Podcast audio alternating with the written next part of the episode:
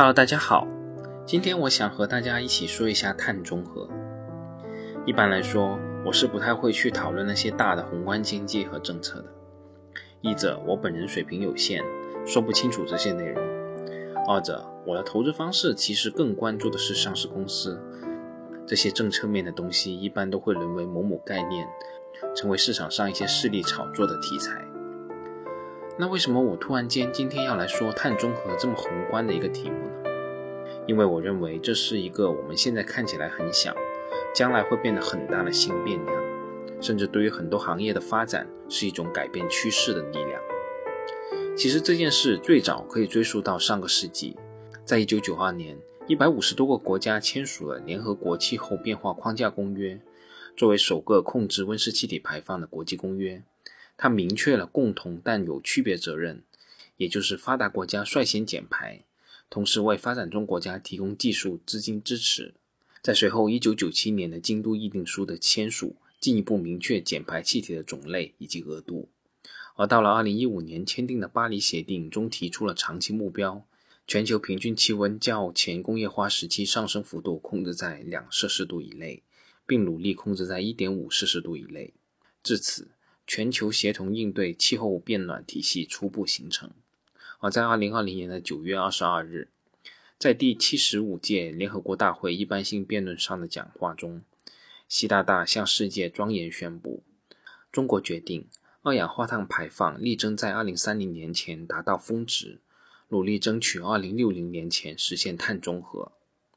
而在刚刚开完的两会中，今年政府工作报告中，将扎实做好碳达峰、碳中和各项工作列为重点工作之一。报告中多处提到了制定二零三零年前碳排放达峰行动方案、优化产业结构和能源结构、大力发展新能源等内容。那么，这个碳达峰和碳中和究竟是什么东西呢？这里所说的碳，其实指的就是二氧化碳。所谓的中和，也就是正负相抵。当每年的碳排放量不再增加，达到峰值，由增转降的拐点开始出现，就叫碳达峰。但是人类的活动总是要排放碳的，实在减不掉就吸收掉呗。当吸收的量等于排放量，即实现了二氧化碳的零排放，也就是所谓的碳中和。这里我们也可以看到，只有先做到了碳达峰，碳中和才有基础和前提。所以，我们国家承诺的是在二零三零年碳达峰，到了二零六零年实现碳中和。面对如此高层次的承诺，我们相信碳中和这一目标绝对不仅仅是一句口号，而按照我们国家强大的执行能力，一定会通过传统产业、高耗能、高排放企业的节能减排，通过新能源领域的加速发展，通过对全民绿色生活方式的普及，来实现这一目标。那么当下我们国家为什么如此坚定地推动实现碳中和呢？对于这个问题，不同领域的专家有不同的观点，但我最认同的一种看法就是，这是一场新的工业革命。这场工业革命的进程以及参与程度，可能会决定着国家的命运。研究人类的发展史，又或者说研究中国古代的王朝历史，一个王朝在初期的时候，人口少，耕地多。而到了王朝的末期，土地兼并，人多地少，当粮食不足以支撑人口规模的时候，通过战争减少人口，重新洗牌发牌，这也是我们中国人熟悉的“合久必分，分久必合”。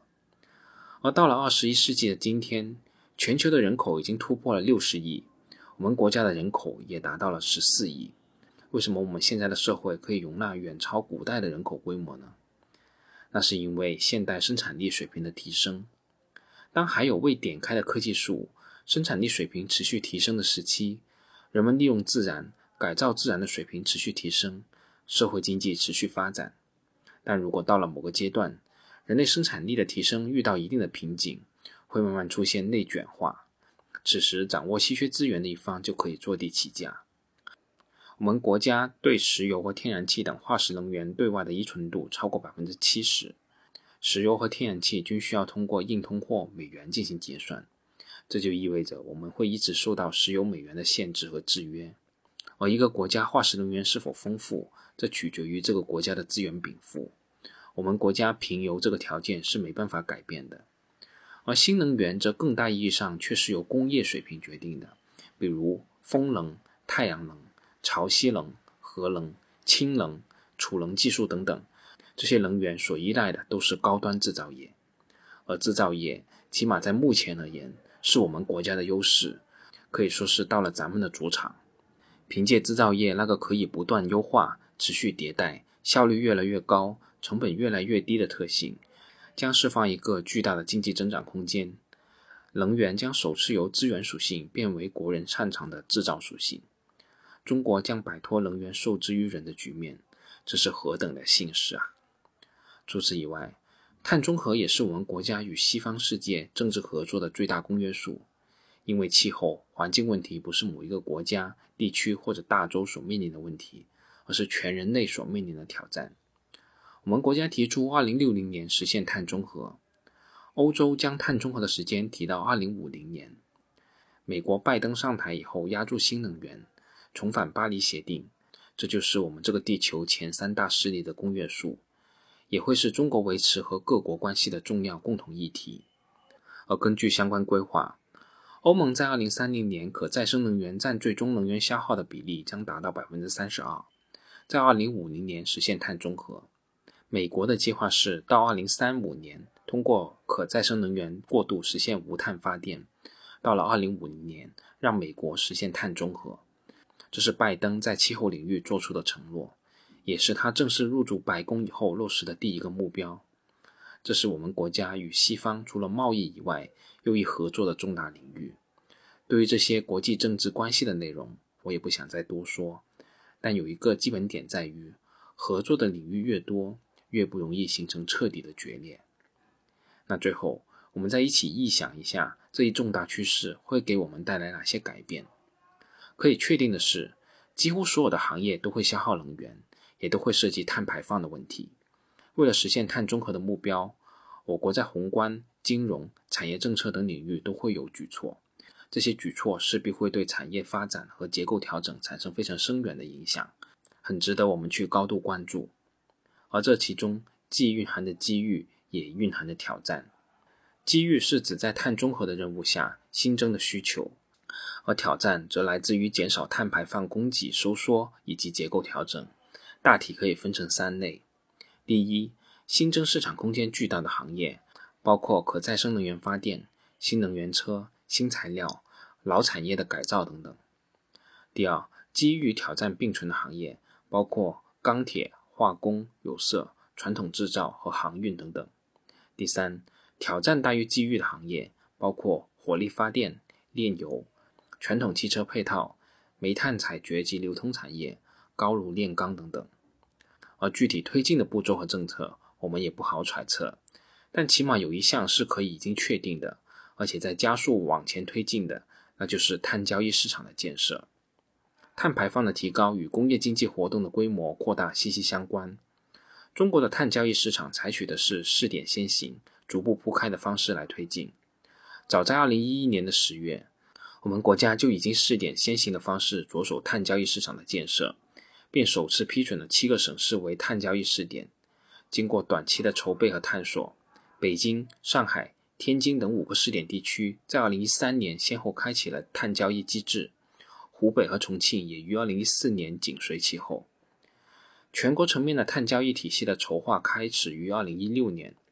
国家发改委确立了纳入全国碳交易的企业范围。也就是在石化、化工、建材等八个重点排放的行业内，二零一三年至二零一五年中任意一年的综合能源消费总量达到一万吨标准煤以上的企业。而在二零一七年的十二月，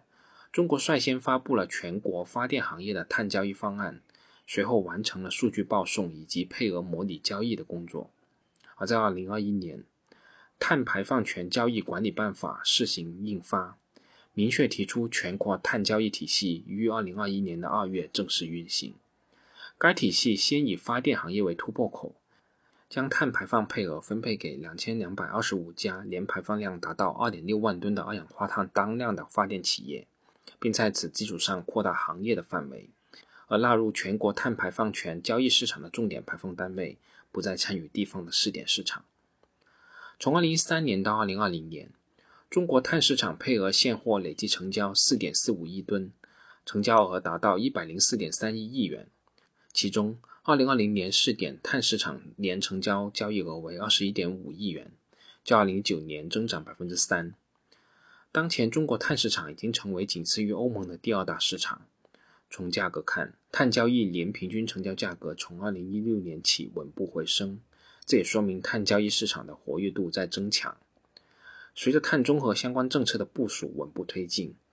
碳交易全国市场的开启，我们国家的碳成交额将迅速攀升。这对于一些传统的能源企业而言，将成为一笔额外的负担。而对于新能源企业将会获得额外的收益。对于我们国家碳中和相关的产业，会不会涌现出一批引领全球发展的国家品牌？起码就我个人而言，我是充满期待的。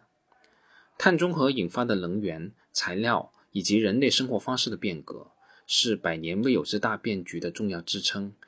也是这场中国复兴流最大的主线。此刻是二零二一年。我们聊到二零六零年达到碳中和，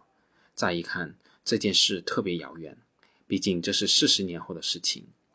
但碳中和这件事绝对不是一个远在四十年后的目标，而是一个实实在在的大变量，将会深刻的影响各个产业，将会产生各种新的产业模式。在这个演进的过程中，